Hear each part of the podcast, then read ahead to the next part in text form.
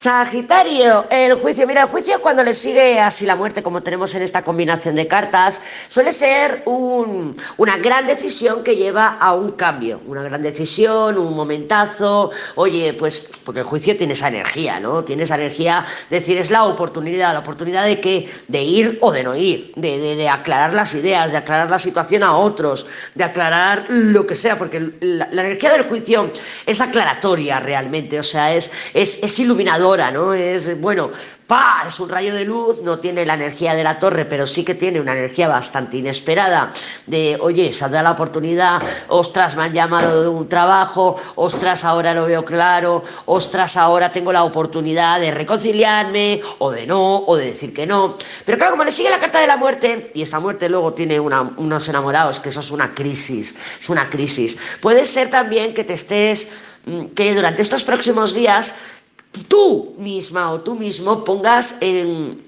en, en, tela de juicio, y nunca mejor dicho, en tela de juicio, decisiones de tu pasado o decisiones que vas a ir tomando esta semana y que luego te vas a cuestionar, ¿vale? ¿Por qué? Pues porque es que yo veo ese cuestionamiento, pero no lo veo solo para ti, lo veo para ti, para mí, para todas y para todos, porque es que, joder, está justo ahí en el pleno centro de la tirada. Entonces yo creo que todos nos vamos a cuestionar nuestras decisiones, nuestras acciones, si realmente esto era lo correcto, si no era lo correcto.